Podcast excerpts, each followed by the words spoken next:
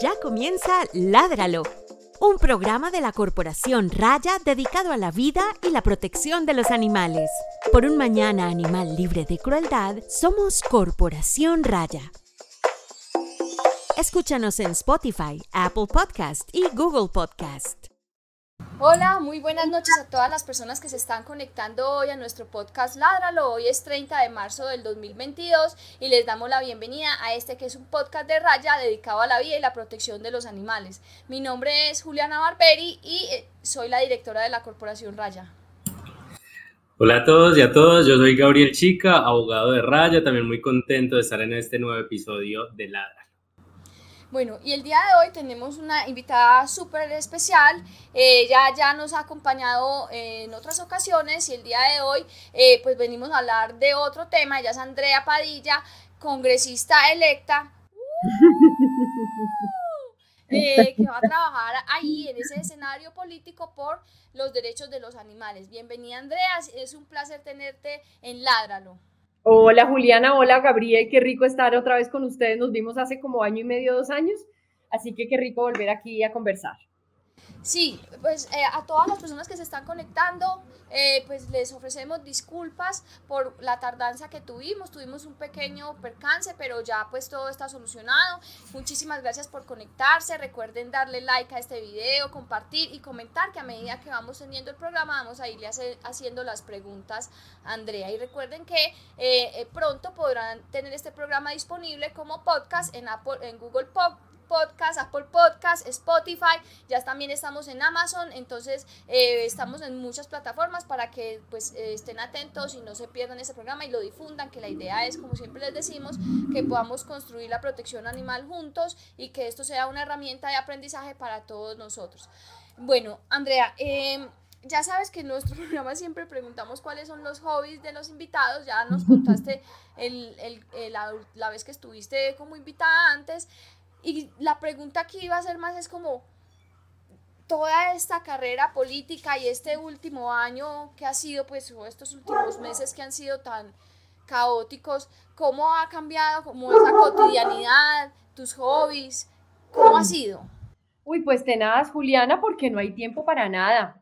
Es decir, esto, esto, estos dos años que estuve en el consejo realmente fueron años, digamos, muy consagrados al trabajo de consejo, ¿no? De normas, preparar los debates, hacer las visitas a las entidades, eh, preparar las intervenciones, en fin, mil y mil cosas, atender comunidad, hacer las visitas a las alcaldías locales. Realmente yo, yo digo, yo no tengo un fin de semana, ni siquiera desde antes que venía haciendo el doctorado, yo no tengo fin de semana hace mucho tiempo y ahora en campaña, pues imagínate, esto ha sido una locura y extraño mucho pues poder sencillamente sentarme un rato a tomarme algo rico y leer un buen libro, nada, rascarme la barriga, ver una buena película, no he podido visitar a, mi papá, a mi mamá que viven fuera de Bogotá, llevo ya mucho tiempo sin verlos, nos vimos el día de las elecciones, pero fue una cosa muy rápida. Y ahora estoy otra vez estrenándome en Hogar de Paso, que lo echaba mucho de menos, llegó una familia de gatitos a casa hace una semana, entonces estoy otra vez aquí niñando pero, pero serán por un poco tiempo, porque también, digamos, no me he posesionado, pero ya estamos en el trabajo de organizar pues plan de trabajo, de revisar todos los contenidos para los, los proyectos de ley, haciendo reuniones, entonces pues es un trajín muy bravo. Bueno, y de pronto has tenido algún chance o quieres recomendar algo para que las personas que están conectadas oigan o vean una película, un documental. Mm, caramba, yo no sé, Juliana, realmente he estado tan desconectada que hace rato no tengo como ni la oportunidad de coger un buen libro. Estoy leyendo la historia de Mandela, me lo regalaron en diciembre.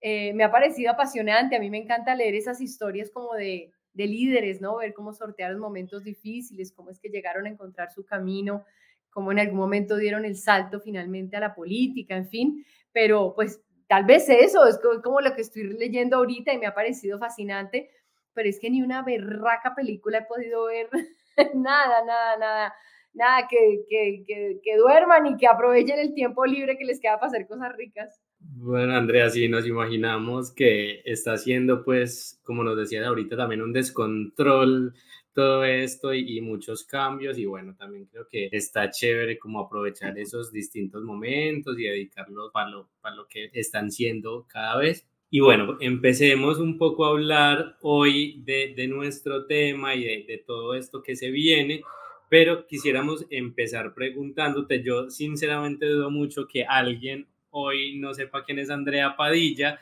pero que nos cuentes eh, quién es Andrea Padilla y cuándo comenzó a ser animalista. Pues empecé, Gabriel, hace ya muchos años. Yo creo que como, tantas personas que ingresamos en esto, ¿no? Un poco el contacto con el perro y el gato, que son pues los amigos que tenemos ahí al lado, los que vemos en la calle, digamos los más cercanos. Hace ya muchos años en el, yo diría, yo no diría que en el activismo, yo empecé como en el, como en una actividad de voluntariado dentro de la actividad de albergues, ¿no? Entonces iba pues a limpiar, ayudar a mimarlos, atender a los animales en la época como socia de la Asociación Defensora de Animales. Em, y luego me fui involucrando, estoy hablando de hace 20 años ya, me fui involucrando cada vez más. En esa época era muy fuerte el tema de los vehículos de tracción animal en Bogotá, eh, particularmente con la Asociación Defensora de Animales, que era como la entidad que los que los apoyaba, digamos, en medio de un profundo desconocimiento de todos, de la sociedad entera. Entonces era la, sociedad que de alguna manera brindaba como paliativos a los caballos, ¿no? Sin ninguna mirada crítica todavía sobre el fenómeno. Y me fui también metiendo un poco más como en discursos y como en activismos un poco más internacionales, digamos, ver qué se estaba haciendo en otros países, cuáles eran como las reivindicaciones, el discurso, como así que que derechos de los animales, aboliciones, eh, todavía en esa época ni siquiera se hablaba de especismo, por ahí un poquito, pero era como muy tímida todavía la cosa. Y em, ya, me, ya llegó un momento, yo creo que a todos nos ha pasado como que uno, hay un, hay un punto de quiebre, ¿no? Que uno como que realmente está ahí por los laditos y ya hay un momento en el que uno se mete de cabeza por alguna situación, alguna vivencia. Yo, yo creo que es como un momento místico, ¿no? Como que algo hace clic y ya uno decide meter la cabeza en este mundo y así me ocurrió. Eh, y siempre explorando como muchos frentes, ¿no? El activismo, digamos, más, más eh, callejero de la protesta, de la denuncia, el performance, eh, en fin, ir a pararse al frente de la alcaldía y gritar y llevar la pancarta, etcétera, hasta un poco más refinado, sentarse con los políticos que tanto odiamos, sentarse con esos políticos, presentarles una propuesta, eh, amablemente tocar las puertas de los medios de comunicación. Em, también en la academia, a mí me, encanta estudiar y siempre, digamos, antes de todo esto, he sido siempre profesora universitaria. Eh, de hecho, estoy muy contenta porque mi, mi libro de doctorado va a salir ahorita en la Feria del Libro en Bogotá. Entonces también he estado corriendo con esa historia porque por estos días me mandaron ya el machote a hacerle la lectura, bueno, una locura todo esto. Eh, entonces, hasta que finalmente llegó el momento, Gabriel y Juliana, en el que se nos puso de frente como, más bien, como un tema como existencial, ¿no? Como llevo tantos años en el activismo, me gusta, ha dado algunos frutos, estoy en la academia, pero pues realmente lo que uno puede hacer ahí enseñándole a un grupo de 10, 20, yo tenía un grupo como de 25 estudiantes, pues es muy poco. Entonces dijimos, no, pues hagamos el intento de dar el salto al consejo, se dio la cosa con un muy buen trabajo y ahora, pues bueno, ya metida en este mundo de la política y cogiéndole cariño y cogiéndole gusto, realmente es un mundo bonito, muy provechoso, muy difícil, muy difícil, aquí uno conoce lo peor del ser humano, pero, pero eh, se puede hacer una política honesta y de causa. Bueno, Andrea, hay, un paréntesis para que nos recuerdes el nombre del libro, para que las personas que están viendo esto aprovechen y, lo, y lo busquen. Pues bueno, va a salir en la Feria del Libro, la Feria del Libro de Bogotá, que va del 19 de abril al 2 de mayo. Y el libro se va a llamar eh, Derecho Sintiente, los derechos de los animales en América Latina. Es una edición de la Universidad de los Andes con Siglo del Hombre Editores y básicamente pues es mi tesis de doctorado. Uy, Andrea, felicitaciones, qué, qué orgullo, yo creo que, que eso le pase a uno en la vida. Además, que es un tema impresionante, pues, pues sobre todo para los que trabajamos en esto, pero también para muchas otras personas que realmente se preguntan cuáles derechos y cuáles animales, ¿cierto? Me parece súper bueno, yo te admiro, soy tu fan número uno. Muchas gracias, Juliana. Pues ojalá pueda seguir en algún momento en la, en la academia. A mí me encanta enseñar, me, hace mucha falta leer, estudiar. Tengo aquí un montón de libros empezados que no he podido ojear hace ya mucho tiempo.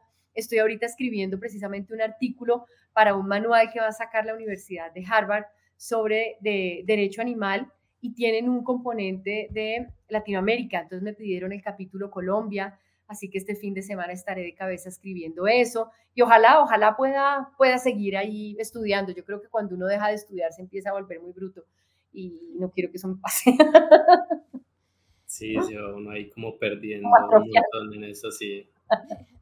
Andrea, mm, bueno, primero saludo a Sandra Ibarra que nos saluda desde Jamundí. Hola Sandra, bienvenida. Recuerden que pueden hacer sus preguntas ahí en los, en los chats de las diferentes redes donde estamos transmitiendo.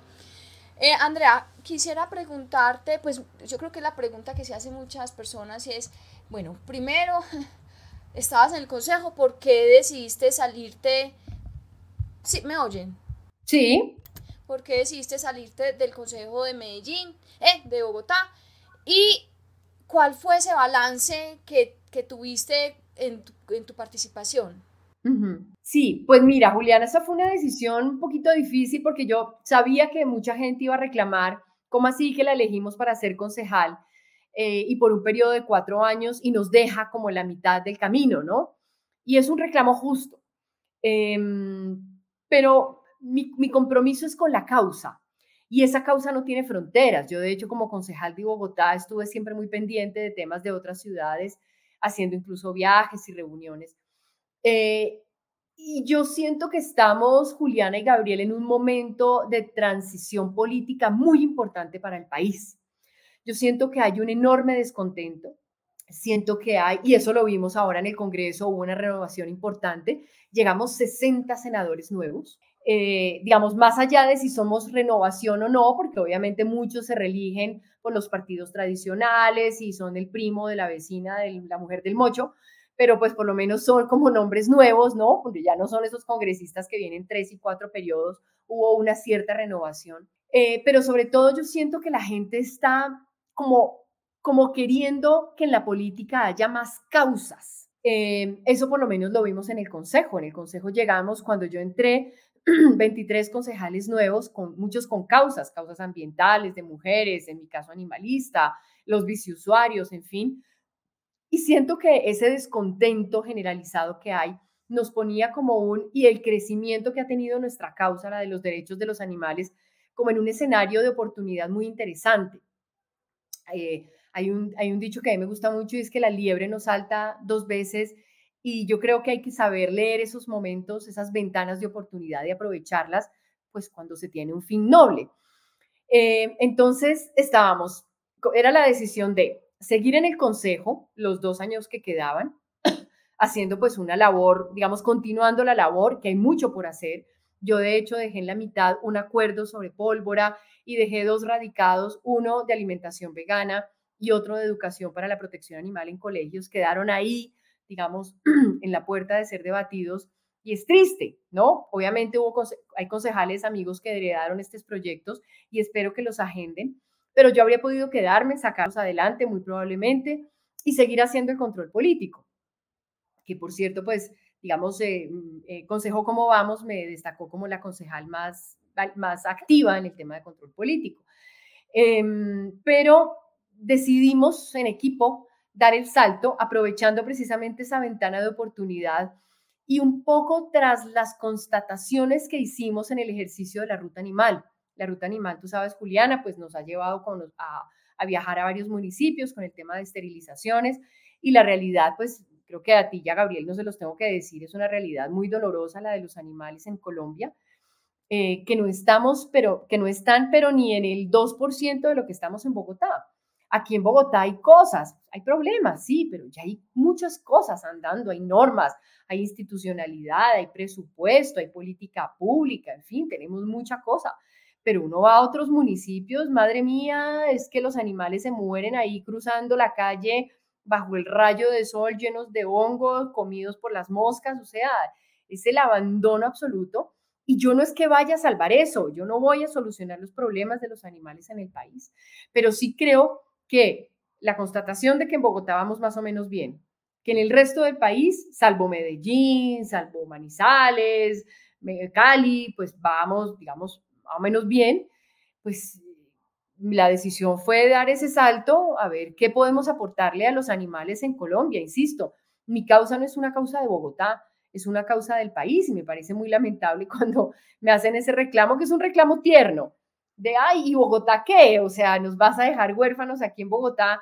Pues no, obviamente yo vivo en Bogotá y mi ejercicio como senadora es de todo el país, por supuesto voy a tener el ojo muy puesto en Bogotá, pero pues permítanme que también intente hacer algo por los animales del resto de Colombia. Listo, Andrea, y digamos, nos cuentas un montón de elementos ahí como muy positivos que tuviste en tu gestión en Bogotá, ¿cierto? En, en, términos de proyectos de acuerdo, de debates de control político, pero pues digamos, e, ese es un balance que haces ahora después de de todo este tiempo, pero que sin duda no fue un ejercicio fácil. ¿Qué barreras hubo? ¿Qué complicaciones? ¿Cómo fue ese, ese asunto en Bogotá? No, pues imagínate, Gabriel, es decir, una, una situación, imagínate tú lo que pasó en Bogotá hace dos días, la bomba que pusieron en el CAI y las situaciones que vivimos en Bogotá y en el país todos los días, ¿no? La gente que se muere de hambre, eh, la precarización laboral, el puente que se cayó, la bomba que pusieron en no sé dónde, la inflación y uno hablando de los animales. Es muy berraco. Es decir, hay gente que realmente se ofende. Usted jodiendo por el perro y por el gato y por el caballo, cuando aquí hay niños que aparecen tirados en la basura. Y es cierto. Entonces, realmente el mayor obstáculo no solamente es un obstáculo mental, digamos, de, de franquear esas barreras mentales, esos hábitos enquistados que tenemos, no solamente los colombianos, sino en general los seres humanos, eh, frente a la protección de los animales, ¿no? La idea eh, que a veces parece inamovible de que los animales están en este planeta es para explotarlos y usarlos y aprovecharlos y explotarlos y etcétera. Entonces es muy difícil, digamos, romper esos esquemas mentales, digamos, tan, tan fijos pero también es muy duro competir, digamos, en, la agenda eh, por un espacio para los animales, cuando lo que viven tantos seres humanos en este país realmente son realidades muy, muy tenaces. Entonces, eh, lograr esos espacios en la agenda, en la agenda de los medios de comunicación, porque mucha buena parte del ejercicio realmente lograr penetrar los medios de comunicación. A veces lo que no está en la agenda de los medios no entra en la agenda del Consejo y no entra en la agenda de las corporaciones públicas. Entonces, lograr un pedacito, rasguñar 15 segundos, es durísimo. Eh, todo el tiempo está uno como en ese desafío de generar noticia, de hacer noticia con los animales, de que un hecho que, yo me recuerdo una concejal, por ejemplo, eh, que no es la más amiga de este tema, de hecho lo detesta, un día que una perrita fue arrollada por un taxi, eh, un video espantoso que afortunadamente se circuló mucho por las redes sociales, ella decía, es que aquí les duele más que maten a un perro, que maten a ella, su causa son las violencias contra las mujeres, que las mujeres que cada no sé cuántos minutos están siendo golpeadas por sus maridos. Eh, y todavía tenemos esa lógica, ¿no? Es como si preocuparnos por una causa implicara despreocuparnos por otras causas. Entonces, es muy difícil pelear un pedacito en los medios por ese celo y pelear un pedacito en las discusiones, los debates políticos que se dan en el Consejo es muy difícil. Yo logré tener un debate de control político, no logré tener más, porque todo el tiempo estaba el COVID, la reactivación económica, son los temas que están demandando los medios de comunicación. Entonces, lo más duro es lograr espacio en la agenda de medios, en la agenda política y, por supuesto, tener todo el tiempo mucho cuero, porque todavía hay mucho pendejo, mucho político pendejo que, que se burla del tema, que no le ve la importancia, que se cree súper chistosín, ¿no? Eh, frente a este tema. Entonces, pues hay que defenderlo con mucha gallardía. Yo creo que, eh, digamos, cualquier persona que defienda una causa tiene que defenderla con mucha gallardía y por eso detesto el tema de los peluditos y los animalitos y las mascoticas. No, yo siempre reivindico ese tema del lenguaje porque son, Son seres vivos que sienten y merecen toda la dignidad desde el mismo lenguaje. Yo también pienso exactamente igual. Para mí, Gabriel puede dar fe de lo que me produce cuando se habla del animal como el peludito. No es necesario, o sea, no, no sé, hay, algo que me genera mucho, mucho escosor de esa, de esa expresión o de esa forma de denominar a los perros y a los gatos. Bueno, nos saluda Camila. Hola Camila, mucho gusto. Gracias por estar aquí en el programa. Eh, otra pregunta que se hace mucho la gente es, ¿cuáles son tus planes en el Congreso? ¿Qué, ¿Qué, es lo que estás buscando lograr desde ahí? Pues obviamente tienes algo pues muy concreto, no, tú no eres ninguna persona que está improvisando, que tienes un equipo de trabajo súper juicioso, que tienen ya unas cosas muy definidas y nos gustaría que compartieras un poquito más de eso. Pues mira, ahora Juliana, estamos organizando muchas cosas, digamos, logísticas, el equipo, eh, planeando un poco cómo nos vamos a organizar porque no solamente mi trabajo tiene que tener cuatro patas, que son absolutas, sin una de esas patas se nos cae la mesa. Una pata es lo legislativo, tenemos que sacar adelante algunos proyectos de ley, vamos a ver qué tanta suerte tenemos, en qué comisión nos toca, cómo se conforman las comisiones, cómo termina todo este tema del escrutinio. Hoy el pacto histórico ganó una curul, el Partido Liberal perdió una curul y esto va a seguir pasando. Entonces hay que ver finalmente cómo queda configurado este muñeco. Entonces lo legislativo, por supuesto, es la tarea central, sacar adelante lo que más podamos en términos normativos. Dos, el control político. Ese va a ser otro, otra gran tarea. Yo no tengo realmente mucha expectativa frente al control político que se haga en el recinto, digamos, el control político por control político en el, en el escenario del debate y de, la, de convocar a la entidad para que rinda descargos, ¿no? Yo creo que va a tocar hacer mucho control político como el que ya hacía en el, en el Consejo, porque la oportunidad de tener un debate es muy limitada, ¿no? Son 280 y punta de congresistas, cada uno presentando un chorrero de proposiciones, de aquí a que agenden, le agenden a uno una, eso es una eternidad. Entonces va a tener que ser el control político de llamar al alcalde, de llamar al gobernador, de ir al centro de bienestar, ¿no? Mucho viaje, mucha, mucha gestión. Tres, gestión.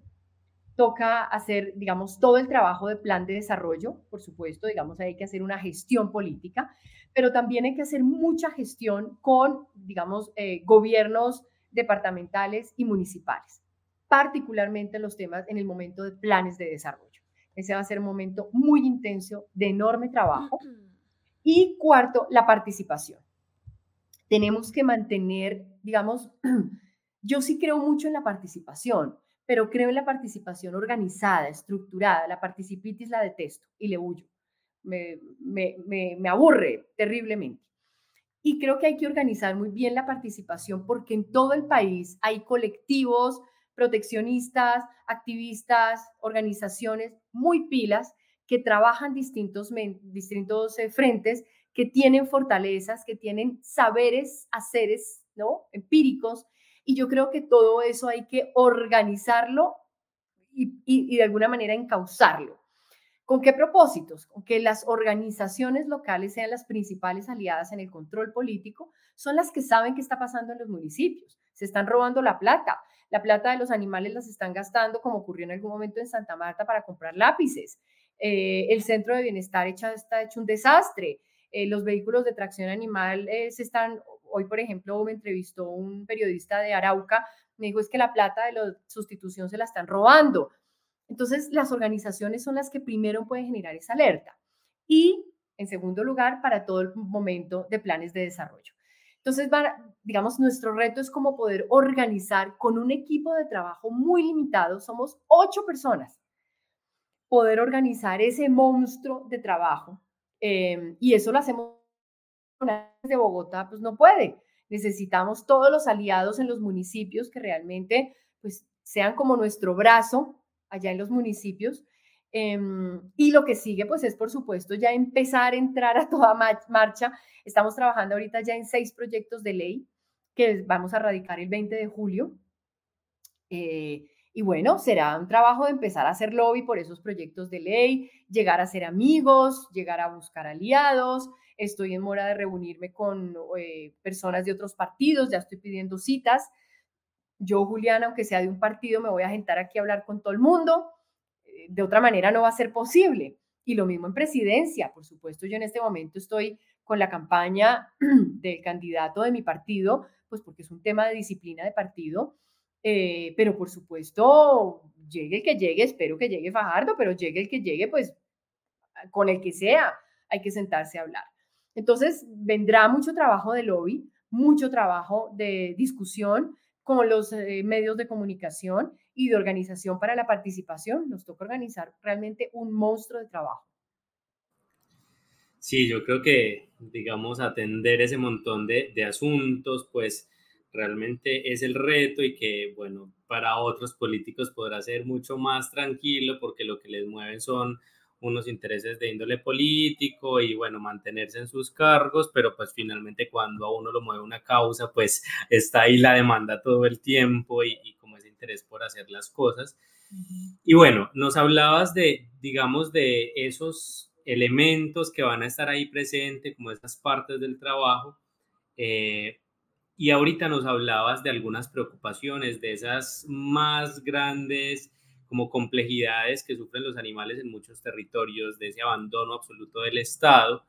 Eh, quisiera que nos adelantaras un poquito de cuáles son esos temas que más te preocupan, cuáles son esos temas que piensas destacar eh, en el Congreso de la República y que dices, bueno, esto para mí es una prioridad en materia de protección animal en Colombia.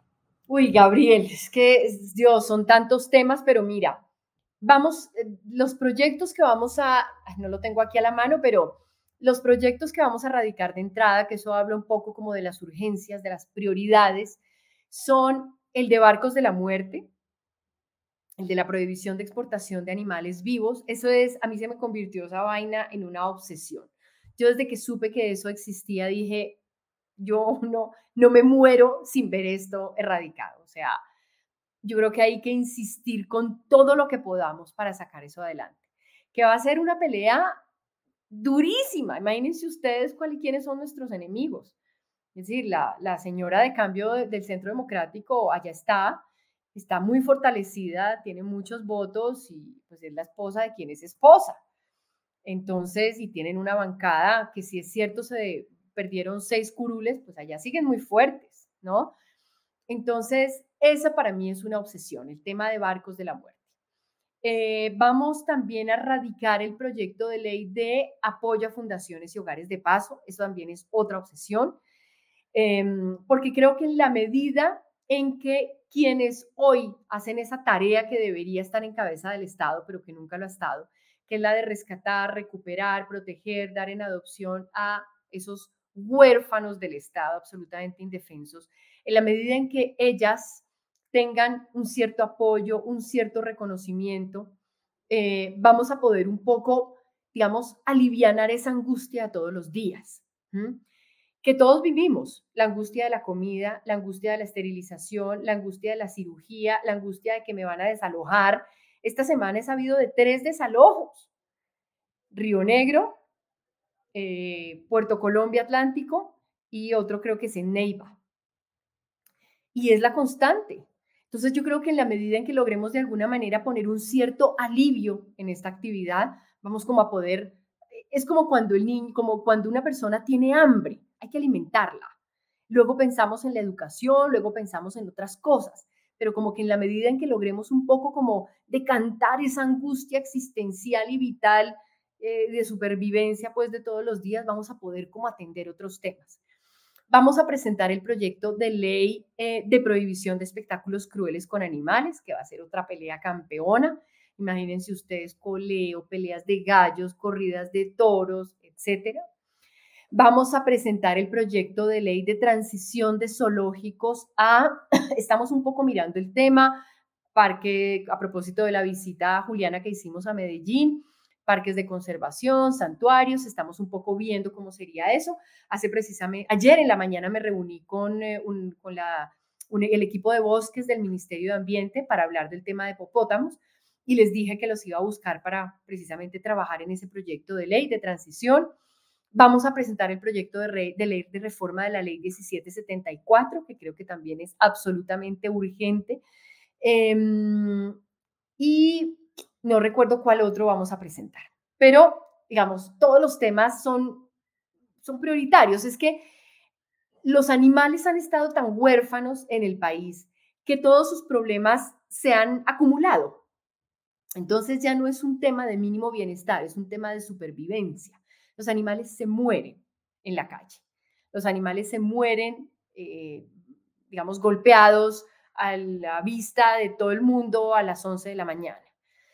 Entonces son problemas, digamos, profundamente difíciles de abordar, profundamente enquistados en la sociedad, históricamente desatendidos sobre los cuales confluyen una multiplicidad de argumentos en contra, que el derecho al trabajo, que el derecho a la libertad artística, que el derecho a la libre empresa, infinidad de libertades individuales y los animales nunca, los animales, digamos, no tienen con qué entrar a competir frente a esa enorme cantidad de derechos que siempre se invocan.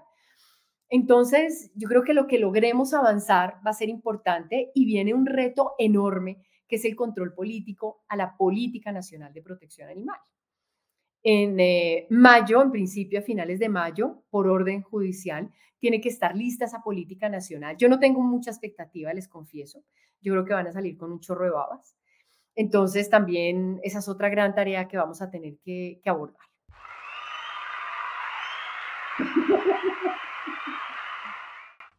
Bueno, eh, tenemos a varias personas en el chat. Un saludo a Adela, que dice que le da mucho gusto que haya personas que le ayuden a los animales. Y eh, nos saludan también Iván González Garzón y Paula. Iván particularmente tiene una pregunta muy interesante que dice, eh, ¿no será más estratégico dejar el PL de barcos de la muerte para después y así evitar conseguir tantos enemigos que puedan torpedear los otros? Yo lo que creo, Iván, qué buena pregunta. Yo lo que creo es que este es un proyecto que va a ser constantemente archivado. Entonces, un poco lo que vamos a buscar es que esté en el debate, empezar, poner a los medios a hablar de este proyecto, buscar, por ejemplo, que haya una audiencia pública, eh, ponerlo, ponerlo a sonar. Yo creo que es importante. Y el hecho de que lo radiquemos como un proyecto prioritario, yo creo que va a dar de qué hablar, ¿no? De alguna manera es entrar pisando fuerte uno dice cuatro años son un montón de tiempo, realmente no es nada, porque el Congreso es muy vago y entonces es muy, son muy, pocos los meses que sesionan, eh, siempre están aplazando sesiones, eh, entonces realmente la oportunidad de agendamiento es limitadísima. Entonces yo creo que tenemos que ponerlo a, sonar y ponerlo a debatir eh, para que en algún momento, pues, digamos, de alguna manera intentar arrinconar a la comisión que lo tenga para que lo agende. Ya que lo agende, va a ser un triunfo, ya que por lo menos pueda tener un debate en comisión, va a ser una ganancia. El año pasado llegó finalmente agenda eh, y estos, un vergajo del Centro Democrático se atravesó ese día y pidió ese mismo día una audiencia pública. O sea, el mismo día en el que se debatía, dijo el señor, no, hagamos una audiencia pública porque esto necesita no sé qué cosas. Eso es la manera más olímpica de hundir un proyecto. ¿no? Eso es como, eso es como la, la cabrita que sube la montaña, ¿no? Y cuando sube la montaña, pues ni siquiera la dejan subir al plano, sino que se tiene que devolver. Entonces, em, yo creo que nos toca ponerlo a sonar de entrada. Bueno, yo creo que ahí irás como construyendo esas estrategias, ¿cierto? Y, digamos eso que mencionas de esa relación con los medios de comunicación y cómo, cómo finalmente este tema que, digamos, por distintos actores se ha ido también posicionando como un tema urgente en, en el tema de, pues, de la protección animal en Colombia, pues que desde el Congreso empiece a tener esa fuerza y que, que siga, digamos, como invadiendo todos los espacios hasta que se nos haga urgente y se nos haga necesario de verdad afrontarlo. Entonces, eh, bueno, ahí, creo que ver interesante la respuesta a Iván. Mm, ahorita, Andrea, mencionabas que dentro de esas ideas que tienes está la de una reforma a la ley 1774 eh, y quisiéramos preguntarte cuáles son las ideas, eh, digamos, cuál sería ese enfoque o qué se piensa con esta reforma. Bueno, la reforma nos parece absolutamente urgente porque tiene muchos problemas. La ley 1774, pues en su momento, digamos, fue muy importante. Em, de alguna manera como que recogió un sentimiento ciudadano como de orfandad normativa y de profunda desactualización. Lo que teníamos era un estatuto, incluso anterior a la constitución, obsoleto en su terminología, eh, absolutamente irrisorio en las multas, desactualizado en el procedimiento. Entonces fue importante, digamos, fue un avance, pero que yo hoy considero ha sido un avance, digamos, un poco más simbólico, ¿no? Fue como una reivindicación. Pero, pero, pero, ha, tenido, pero ha tenido problemas. Básicamente, hay un problema procedimental que tiene esta ley y es que nunca derogó la ley 84 del 89, la modificó, pero no la derogó. Y esto dio, paso a varios problemas, digamos, porque mantuvo vigente una ley desactualizada que no estaba acorde con los avances jurídicos y sociales en materia de protección animal. Entonces, por una parte, por ejemplo, dejó, dejó vigente, perdón, estoy toda enredada, dejó vigente un procedimiento sancionatorio administrativo que hoy es imposible de aplicar, porque eh, la ley, digamos, lo equipara a un procedimiento penal y hoy en día los inspectores de policía no tienen competencia para llevar procesos penales. Entonces, eso hay que actualizarlo. Eh, y al dejar vigente este procedimiento, lo que hizo la ley fue crear un choque normativo con el Código de Policía. Hoy colisionan tres normas. El, el Estatuto Nacional de Protección de los Animales, ley del 89, tiene las conductas. La ley 1774 tiene el eh, procedimiento y el Código de Policía tiene las multas. Entonces, los inspectores de policía a veces no saben cuál de las, de las normas aplicar y eso genera unas situaciones tan dramáticas como la que vivimos en el centro, en la unidad de cuidado animal en Bogotá, donde hay más de 200 animales. Bueno, ayer estuve y me, ya me contaron que se está desatorando un poco eso, pero hay animales que llevan dos años, como si fueran pues unos delincuentes, que ya es una revictimización, esperando que se resuelva su situación jurídica y que, digamos, salga la resolución que permita que entren al programa de adopción. Están como en un limbo porque los inspectores no saben muy bien qué norma aplicar. Eh, otro problema, dejó vigentes disposiciones pues, que autorizan explotación y vigencia a los animales. Entonces mantuvo vigente el artículo séptimo de la ley 84 del 89 con un pecadito y es que ya en el momento de expedición de esta ley de la 1774 ya existía la sentencia del 2010 de la Corte, donde decía que había un déficit de protección normativa por la protección excesiva a manifestaciones culturales crueles con animales y que era deber del legislador subsanar ese déficit. Y sin embargo, la ley 1774 reiteró, digamos, esta, esta excepción. Yo entiendo que ahí había un planteamiento estratégico y era un poco sacar adelante la ley, digamos, el tema del delito, pero me parece que el costo que se pagó fue muy alto. Eh, tiene otro gran problema la ley 1774 y es que no actualizó los comportamientos que son considerados maltrato animal. Por eso hoy los inspectores de policía en general se niegan a sancionar conductas crueles si no hay evidencia visible del maltrato. Por ejemplo, no sancionan el maltrato emocional. Aquí tuvimos un caso de un perrito que fue muy sonado, que eh, se aprehendió y el inspector ordenó la devolución porque no vio indicios de maltrato. Al perrito, el, el canalla, lo cogía cachetadas, le pegaba en la cara bofetadas y le decía cosas horrorosas. Eso es maltrato emocional. Pero el inspector se negó a sancionar ese maltrato. Eh, no se introdujo, otro problema de la ley 1774, no se creó la figura de la aprehensión definitiva, ¿no? Solamente la de la aprehensión material preventiva.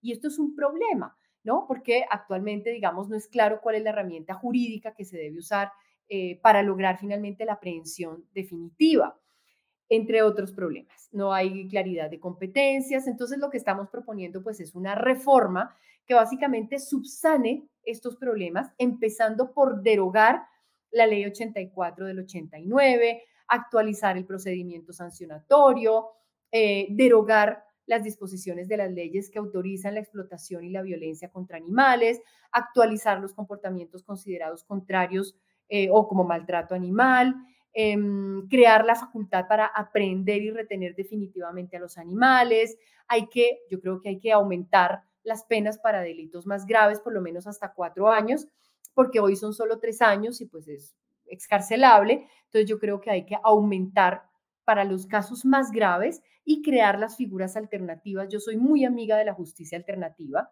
Yo creo que hay que introducir sanciones alternativas. Em, yo creo que hay que, el tema de las multas, por ejemplo, que, se, que en principio deberían, eh, esas multas deberían destinarse a programas de protección animal. Eso no pasa hoy entre otras cosas porque las entidades que tienen competencia no tienen, en Bogotá, por ejemplo, el Instituto de Protección Animal no tiene tesorería. Entonces, esas multas entran a la Secretaría de Hacienda y pues ahí entran a la bolsa común con mil cosas. Entonces, hay muchos temas que reformar y pues en eso ya estamos trabajando. Por supuesto, nos vamos a reunir con abogados y con digamos, con, muchas personas especialistas para pasar un proyecto robusto. Ládralo. Mm, hablando pues ahí como de lo que estuviste mencionando sobre el tema de las sanciones y las penas alternativas que muchas personas, pues me gustaría que explicaras, las sanciones alternativas, me gustaría que explicaras un poco pues como eh, a qué te estás refiriendo. También es cierto que la mayoría de los las personas que nos dedicamos a la protección de los animales siempre exigen es más, más aumento de penas, más sanciones, más aumento de penas. Entonces, eh, pues esa, esa, esa, exigencia o ese deseo que pues muchas personas tienen, ¿qué tan posible es? ¿Qué tan e, eficaz podría ser en este aspecto? ¿Y qué opinas tú de eso?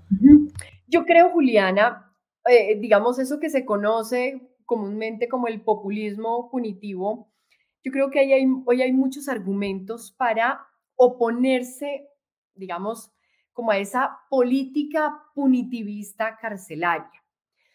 El sistema carcelario está absolutamente mandado a recoger, está en crisis, no hay cárceles, no se cumple la función de la pena, eh, en fin. Y en general hay mucha oposición en la política criminal a crear más delitos, digamos, eh, crear el delito contra la, vida y la integridad física y emocional de los animales, sin duda fue la gran ganancia de la 1774, muy bien por eso. Eh, pero crear cualquier nuevo delito o endurecer penas va a generar, va a tener de entrada eh, un concepto negativo en el gobierno nacional. Entonces, no va a ser posible, digamos, hacer un aumento de penas eh, y que los temas que hoy, por ejemplo, son contravencionales pasen a ser penales. Eso no va a pasar. Entonces, tenemos un poco que escoger entre quedarnos con esta sensación, que no es sensación, con esta realidad de impunidad o buscar caminos alternativos. Yo personalmente soy de la línea, más bien, de que lo que existe se cumpla porque hoy tenemos una, una, una tremenda impunidad policiva, digamos, policiva y administrativa, porque ni siquiera Juliana está operando lo contravencional. Es decir, en los municipios no hay inspectores de policía que hagan cumplir la ley 1774, permanentemente le sacan el quite, no se cobran las multas, no pasa absolutamente nada y lo que nos invade constantemente es una sensación de impunidad, de frustración, de rabia, que lleva muchas veces, y no lo juzgo, a tomarse la justicia a mano propia. Em, que a veces incluso yo recomiendo, me dicen, bueno, sé que el perro, el vecino, el gato lo están torturando, ¿qué hago? Mire, a ver si se lo puede llevar, y lo digo y no me da pena y lo sostengo, ¿no? Creo que es legítimo hacer el rescate y esas vías, de hecho, es decir, creo que hay que salvar a la víctima, y punto. Entonces, yo creo que lo que un poco la línea en este caso es, yo creo que sí hay que buscar el endurecimiento de penas, que lo que hoy son tres años máximo de prisión pase a ser cuatro, para los casos más graves, que los tenemos mucho y casi a diario tristemente en Colombia, para esos casos, digamos, de una crueldad extrema. Yo creo que hay que aumentar. Pero dos, yo creo que hay que crear unas sanciones alternativas para esos casos que son penales, pero que no van a tener prisión porque son menores a tres años. Esas sanciones alternativas pueden ser, por ejemplo, la prestación de servicios comunitarios, el pago en especie. O sea, yo creo que una persona que comete un acto de crueldad contra un animal es mejor que tenga que, digamos, estar un año yendo a la entidad del municipio que alberga los animales a bañarlos, a limpiar la caca, eh, hacer, por supuesto, actividades supervisadas, que tenga que llevar quincenalmente un bulto de comida, como ya ha habido sanciones en este sentido en otros países. Yo creo que es mucho más, digamos, edificante para la sociedad que se habiliten esos caminos, esas terceras vías alternativas en, pues, digamos, de sanciones. Em, tercero, yo creo que tenemos que buscar que lo contravencional, lo policivo administrativo realmente se cumpla. Y eso implica eh, inspectores de, eso implica inspectores de policía capacitados, alcaldes eh, capacitados y responsables frente a sus competencias normativas. Eh, yo creo que tenemos que buscar agilizar canales de denuncia. Entonces yo creo que un poco el desafío es modificar la ley para subsanar esos problemas que hoy nos están causando impunidad, nos están causando inoperancia. Uno. Dos, el endurecimiento de las sanciones para los casos más graves. Tres, que haya realmente las sanciones alternativas. Cuatro, que haya realmente un cumplimiento en lo policivo y administrativo que es de competencia de los municipios. Y cinco, que haya unos canales ágiles de denuncia que hoy realmente no existen. Somos Corporación Raya. Queremos saludar a Jessica Melo que nos está mandando unos saludos, a Marta Barberi. Jessica te dice que te envió un caluroso saludo y bueno, que agradece mucho estos espacios. Em, y bueno, tenemos por acá, digamos, otras preguntas que están eh, referentes a este tema de las sanciones y que eh, vamos a ver si, si podemos profundizar un poquito eh, frente a ello. Pero antes quisiera volver a algo que decías ahorita al principio y es que hay algunas de esas labores más fuertes que tienes están orientadas a la gestión, al conversar con otras personas y bueno, que ya estás trabajando en eso. Entonces, quisiera también que nos contaras si ya has identificado algunas personas que pueden ser aliadas en esta lucha, que dices, bueno, vamos a estar trabajando por los animales, además porque parte de la idea de este programa Ládralo ahorita es que nosotros podamos tener más personas invitadas y que podamos fortalecer y que este espacio sea también de divulgación de todas esas otras propuestas que hay en materia de protección animal. Súper. Pues mira, Gabriel, estamos haciendo realmente ese, ese, ese, ¿cómo lo podría decir uno? Como ese, el, bueno, ese muñeco de aliados y de, y de detractores eh, confesos, ¿no? Em, yo creo que vamos a poder tener aliados en todos los partidos. Yo creo que ahí hay gente buena en todos los partidos. El problema es la disciplina. Hay partidos que son muy disciplinados para oponerse a ciertos temas. Yo creo que en general los temas que queremos, o el tema fuerte, bueno, dos temas de ganadería que queremos trabajar, que es el de barcos de la muerte y el de eliminación de jaulas, em, van a tener mucha resistencia, particularmente en sectores de derecha, pero yo creo que también va a haber oposición en sectores de izquierda, un poco por ese discurso de que no podemos, em, tantas familias que viven de esta actividad, ¿no? Eh, entonces, yo creo que ahí vamos a tener muchas dificultades. Pero mm, vamos a tener amigos en todos los sectores. Yo, digamos, eh, por ejemplo, una persona con la que estoy en mora de hablar en estos días es con David Luna, que es ahorita la cabeza de cambio radical, digamos, en el Senado. Eh, tengo pendiente que es una persona con la que ya además he tenido contacto desde mucho tiempo atrás con el tema de vehículos de tracción animal.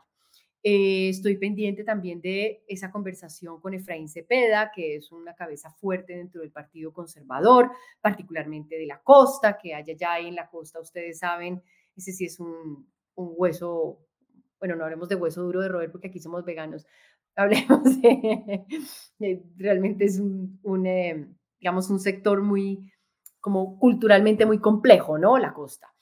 Em, hay también personas en el Partido Liberal, en fin, hay amigos en todos los sectores. Em, entonces, un, un, poco lo que podríamos llamar es como el amigograma, ¿no? Tenemos que identificar quiénes son esos posibles aliados, sabiendo que en todo caso va a haber resistencias de partido. Digan de plano, mire, aquí el partido no puede acompañar por esta y esta razón. Eso va a pasar sin duda en el centro democrático en el centro democrático hay gente chévere, yo no lo dudo en absoluto, hay gente chévere y gente muy juiciosa y muy trabajadora, pero pues tienen un jefe natural. Y muy seguramente esa jefatura natural va a implicar una oposición férrea a esos temas de ganadería, por ejemplo. Eh, entonces, bueno, vamos, vamos a ir viendo. Yo, yo afortunadamente, Gabriel y Juliana, digamos, yo estoy en la política un poco por accidente, porque porque estoy en una causa y esa causa fue como que, venga mamita, suba su responsabilidad y como que me empujó allá, eh, pero no, no soy esa política de ideologías y la defensa del partido y las banderas, no soy eso. Entonces, eso me permite tomarme con cierta tranquilidad esas discusiones partidistas que son como tan densas y generan como tantos muros, ¿no? Entonces, un poco lo que yo hice en el consejo y que lo voy a replicar aquí es intentar, ¿no? Como un pescadito, de alguna manera irme metiendo por esos recovecos y logrando aliados. Yo tengo claro que la única manera de sacar adelante esta agenda es con aliados. De otra manera, pues va a ser absolutamente imposible, numéricamente imposible. Ládralo. Bueno, Andrea, tenemos otras preguntas en, en el chat. Eh, bueno, la primera la hace Paula. Es posible que en la parte de educación a rescatistas, el que en la parte de educación a rescatistas para que hagan adecuados procesos de adopción, a veces todo lo que invierten en el rescate y gasto se pierde porque no hacen adopciones adecuadas.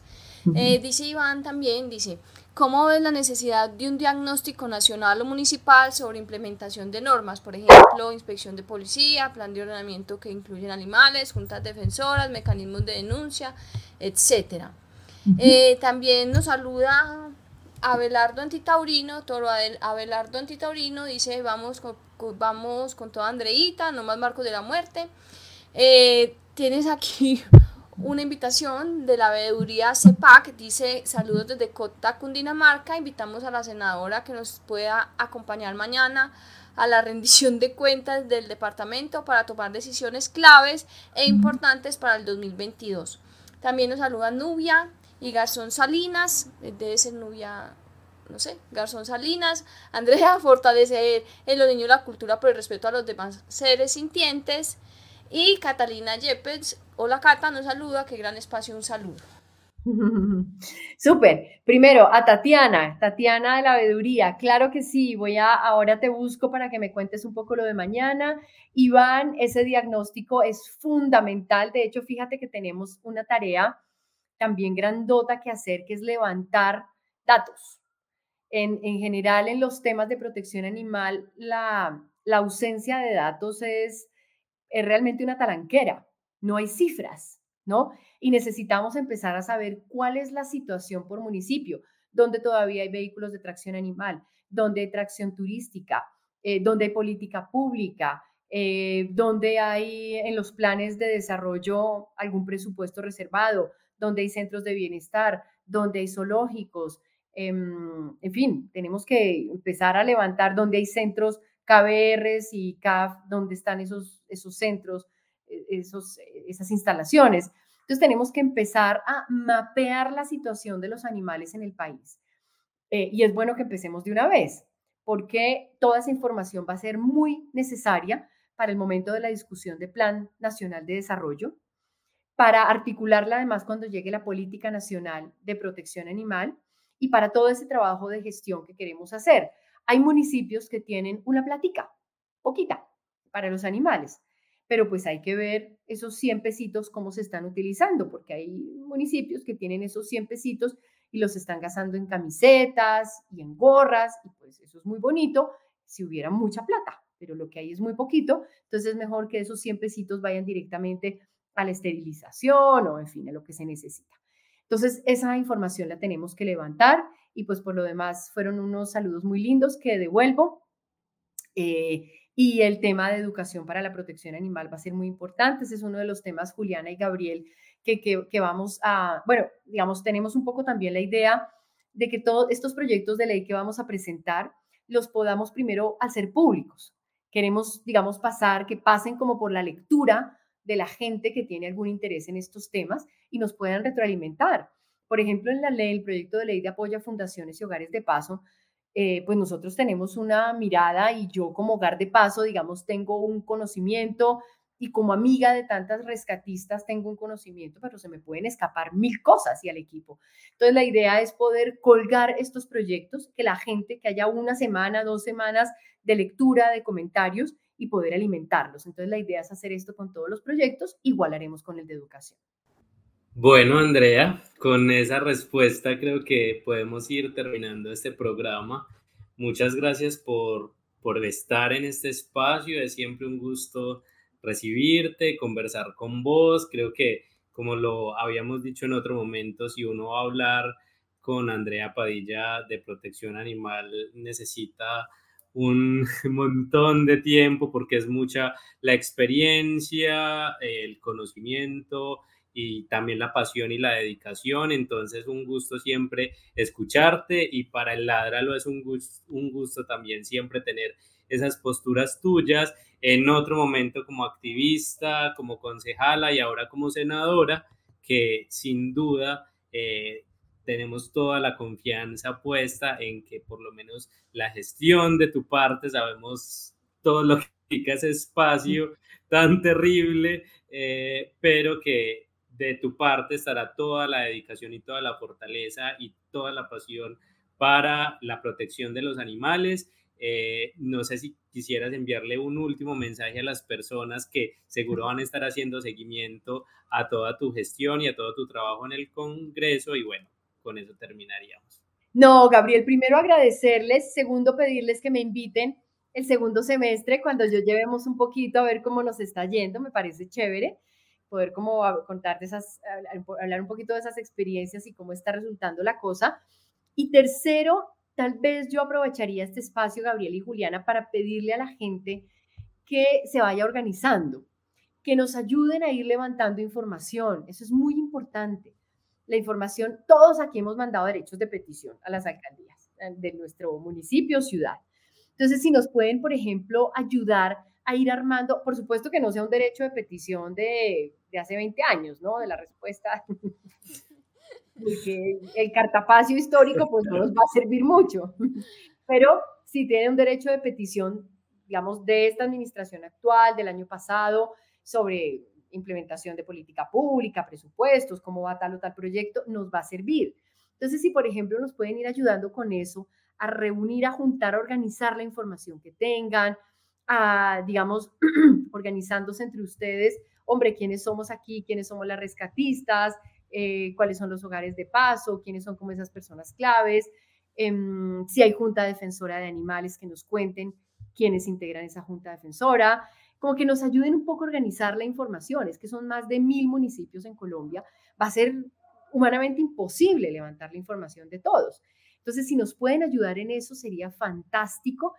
Y decirles que por supuesto todo lo iremos haciendo público cuando empecemos a colgar esos proyectos para que haya retroalimentación, también pedirles que haya participación y que no nos den tan duro, que nos tengan un poquito de paciencia, por favor, porque este trabajo que viene es muy grande y necesitamos, necesitamos mucha confianza, mucha ayuda, mucho apoyo. Pues, sí, sí, ya. Siendo pionera y sí. pues no todo va a salir como nosotros deseamos, sino el mundo no es el atalaya y en un abrir y cerrar de oro nos vamos a estar abrazando todo, no va a pasar. Eso no va a pasar. Sí, eh, paciencia, ahí vamos. Andrea, muchas gracias. Ya sabes que pues eh, eh, nuestros micrófonos de Ladra lo están abiertos para ti y también queríamos ofrecerte nuestro apoyo, nuestra ayuda, lo que nosotros podamos servir, pues igual también llevamos muchos años en esto y no es por darnos la pues, pero si, si tenemos experiencia y mucho, mucho, mucho recorrido. Y recuerden, eh, no se vayan sin darle like a este video, sin compartirlo, sin guardarlo. Recuerden que este es un espacio hecho para ustedes, para que entre todos construyamos la defensa de los animales. Bueno, Andrea, muchísimas gracias. No, a ustedes, un abrazote gigante, mil y mil gracias y me voy a mimar a, a la mamá y a los bebés. Por allá los estuve escuchando. sí, más lindos. Bueno, pues chao. Bueno, chao, gracias. Chao. Ládralo, ládralo. Escúchanos en Spotify, Apple Podcast y Google Podcast.